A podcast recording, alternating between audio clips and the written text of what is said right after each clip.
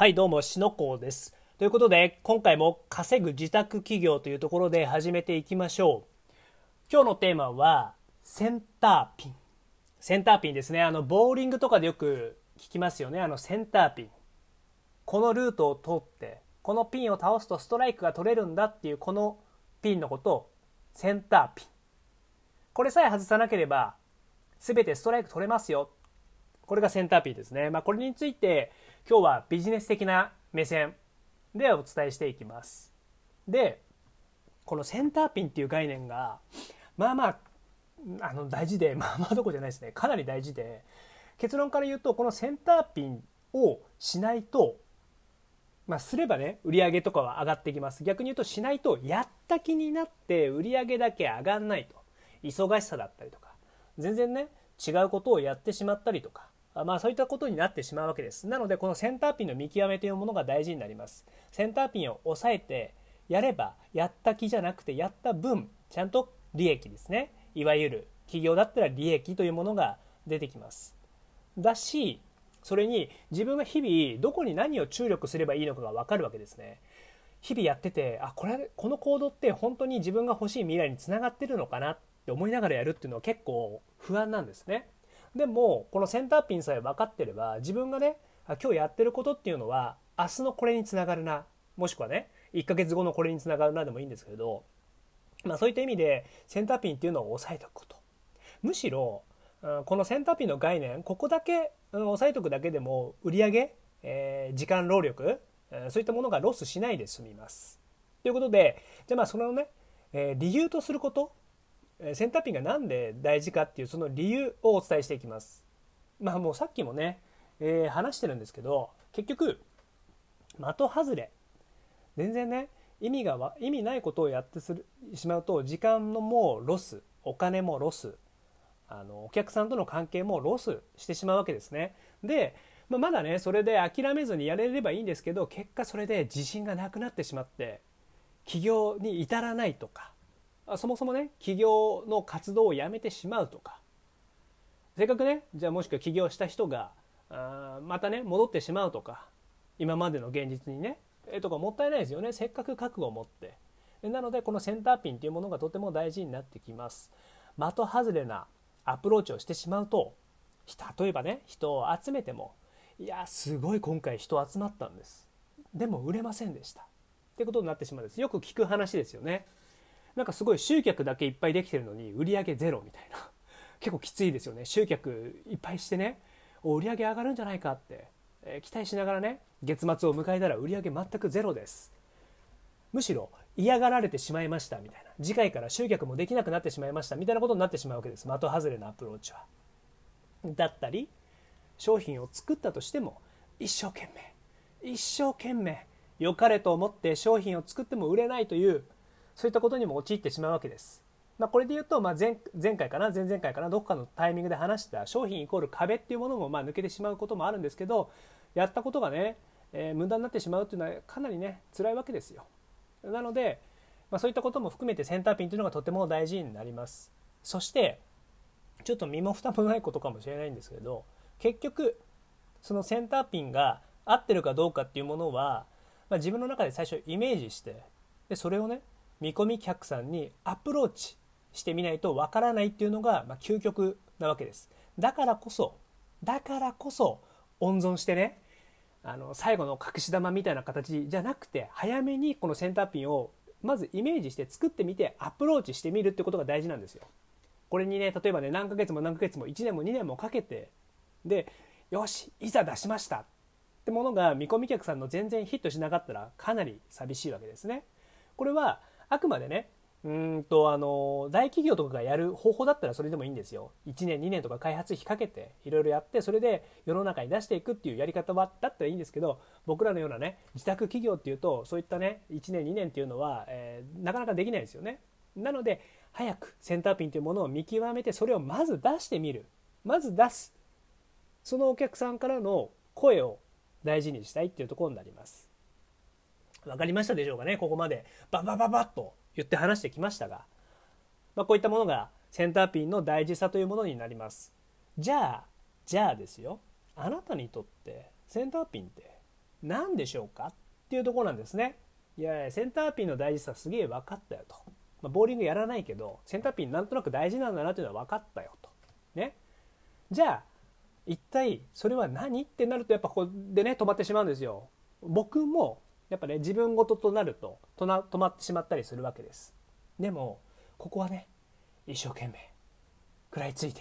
やっていくっていうのしかないんですよね。この精神論云々じゃなくてこのセンターピンに時間をかける価値がありますよっていうことを言ってるだけです。なのでここを知ることセンターピンを知ることで最短で最大の効果が出ます。じゃあねあなたの場合どうだったのよということなんですけど僕の場合をお伝えします。僕はまあファッションスタイリストが一番最初のきっかけだったというのを話しました。でそれにはねじゃあどうやって売り上げを上げていったのか。僕のセンターピンは何かっていうとイベントの開催だったんですね。イベントの開催。ほほほほさっき言った集客と変わらないじゃないかと思うかもしれないんですけどイベントの開催。で何かっていうとただね、うん、飲み会とかしてただけじゃないんですね。お茶会だったり、まあ、勉強会だったりセミナーっていうものなんですね。いわゆるイベントって言ってもまあ楽しかったっていうよりはどちらかというと学習して学びがあると。いうところのいかにここのイベントの開催に来てもらうかっていうことを考える方法いろんな手段を作ったり集客の打ち手を考えたりで実際に来てもらう。これが僕にとってのセンターピンだったんですよ。だから分かりやすいですよね数字が。じゃあ今回の勉強会には3人来てくれました。次は12人来てくれましたとかね例えばって言ってじゃあそのうち何人制約になりましたかっていう数値として捉えやすいんですね。なので、まあ、無駄がないということ、まあ、これね僕もいろいろ試行錯誤しながらここが自分のセンターピンだとその当時はですねなったわけです。まあ、今だったらねなかなか勉強会とか開催するのが難しいよっていう人もいるかもしれません。そういう場合はオンラインでの、まあ、電話でもいいんですね。通話。まあ、今無料で電話とかもできる方法はいっぱいありますよね。まあ、そういったもので通話とかをするとかっていうこともあります。何が言いたいかというと自分にとってのセンターピンを外さないってことなんですね。これはあなたが何やってるかによって変わってくるんですけど僕の場合はファッションコンサルだったのでイベント開催します。まあ、このイベントの開催っていうのも勉強会むしろ学習に特化したものに集めるというような内容でした。最初はね、まあ、最初というかここら辺のセンターピンの概念が薄い時はあの飲み会とかを開催してたわけですね。まあ、男性だったら女性が来る方が嬉しいですよね。女性だったら男性が来る方が嬉しいですよね。みたいな、まあ、単純なとこだったんです、まあ、それに僕自身がイベントを好きだったっていうところもあるんですけど、まあ、そうするとねなかなかその勉強会にはつながりづらかったっていうものがあります。もちろんそこでの信用構築というものが後の勉強会につながるっていうこともあったんですけどいろいろなね数字を取っていくと実際に勉強会に直接集めた方があの数値としては売上としては上がっていったっていう経緯から僕はセンターピンをここに収めましたということになります。まあ、これが僕の例ですね。なので、じゃセンターピンでもね、間違っても、間違っても本だけを読むことをセンターピンにするとかっていうのはしないようにしてほしいなというところはあります。別にね、本読むことを否定してるわけじゃないんです。本も大事ですよ。もちろん読まないより読んだ方がいいです。めちゃめちゃ読んだ方がいいですね。皆さんやっぱ読んでますよね。本とかいろんな人の考え方、知見、これを自分の中に吸収する。ただここで僕が言ったのはインプットするだけじゃ何も変わりませんよってことなんですね。本読むっていうのは、まあ、確かにインプットとしてはかなり充実します。そして気持ちとしてもやった気になるんですね。このやった気になるっていうのは危険なんですよ。やった気になるけどセンターピンからずれてしまうと冒頭に言ったように売り上げが上がりません。人集めてもダメですみたいなその陥ってしまうと。それだともったいないですよね。悔しいですよね。なので本を読んでもインプットするだけじゃなくてちゃんとアウトプットする場所ですね。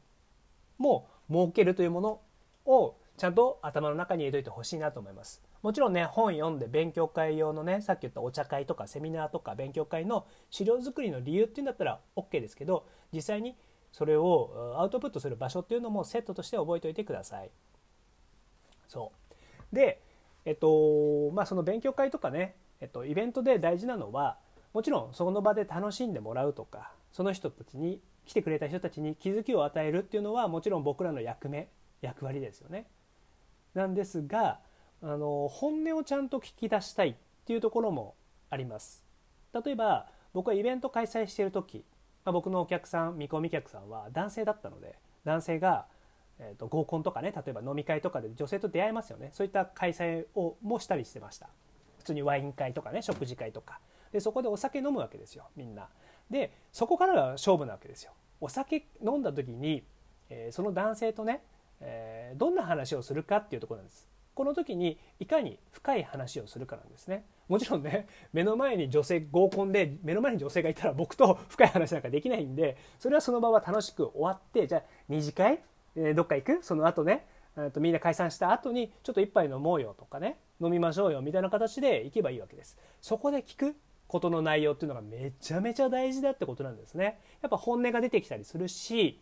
お互いね楽しいといろいろな悩みとかも打ち明けてくれるわけです。なので僕はこういったところにも重きを置いてました。そしてその聞くっていうことがとても大事でその聞いたものを勉強会だったり次回のお茶会だったりセミナーのコンテンツとして含めてったわけなんです。だからまあ本読むよりもリアルですよね。自分がお客さんにしたい人の悩みが直接聞けるわけですから。そしたらそれを解決するような勉強会セミナーうんぬんかんぬんそういうのを用意してそれを提案してあげればその人来たいですよね。だってさっき言ったんですもん。悩みがこれこれこれだって。じゃそれを解決する勉強会これですよ。ちょっとどうですか？ちょっと学んでみませんか？みたいな形で、まあ、いろんなねと時系列とかは大事ですけどそのやり方とか順番の説明の順番は必要ですけどシンプルに言うと今みたいなことなんですね。なのでこの流れっていうのがとても大事になります。まあ、この1セットが僕の中でのセンターピンだったかなと思っております。でこれはね、えっと、年収が上がろうが起業しようが起業する前だろうがずっと変わらず今もやり続けていることです。それだけ大事だってことなんですね。逆に言うとあの、まあ、商品イコール壁につながってくるんですけどあなたの自分が欲しいな自分がこれだったらいいなって思うものってなかなかねお客さんが欲しいなと思ってくれない場合もあるわけです。だから大事なことをお伝えします。聞く。聞く。もうもう一回言いますよ。聞く。聞くんですよ。聞く。聞く以外に方法はありません。だって聞いた方が早いじゃないですか。お客さんが悩んでること。でその聞いたものを作るというわけです。そして聞きます。先に売ります。そしてからコンテンツ？内容？プログラム何でもいいですよ。作るということなんですね。もう一回言いますよ。僕言い間違えてないですからね。聞いて売って作るわけです。僕の言い間違いでもあなたの聞き間違いでもありません。聞いて作って売るんじゃないんですね。聞いて先に売ってからあ売れたね。これで作る。これでロスがないわけですよ。なので特にね自宅で、え起業し始めるとか特にあなたが得意なこととかを武器にやりたいこととか自分がね解決してきたこととかをコーチコンサルにするんだとこの方法というのはめちゃめちゃヒットするわけですよ。だって原価ほぼないですよねほぼない聞いたものをまあいろいろなね聞いてそれを解決するために本とかねもしかしたら勉強するっていう費用はかかるかもしれないですけど利益率はめちゃめちゃ高いわけですよ。だから僕はこの方法を未だに続けてるし僕自身もこうやって教わってきたわけです。でこういったものをセンターピンにしたからこそ無駄がなくなったということになります。これこそまさに自宅企業の醍醐味かなというところになります。結果的にその方が聞いてお客さんの悩みを聞いて売ってから作った方がロスしないって言ったんですけどもっと大事なことがあります。何だと思いますか？お金ですか？時間ですか、まあ、それも大事なんですけどもちろんそれも大事ですよだけど見込み客さんとの関係性っていうものが壊れないんですよ。そ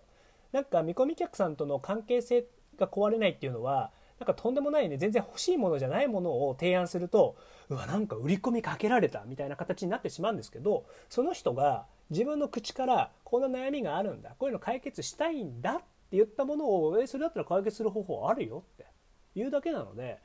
クレームにもならないですよね。むしろありがたがられるわけですよ。え本当にですか？うわ嬉しいです。それ知りたいですっていうふうになるわけです。だからこそ、まあ、双方にとってもいいわけですし継続性もある。そして見込み客さんとの関係性もずっとつながっていくということになります。なので、まあ、センターピンというもののね大事さがかなり分かったかなと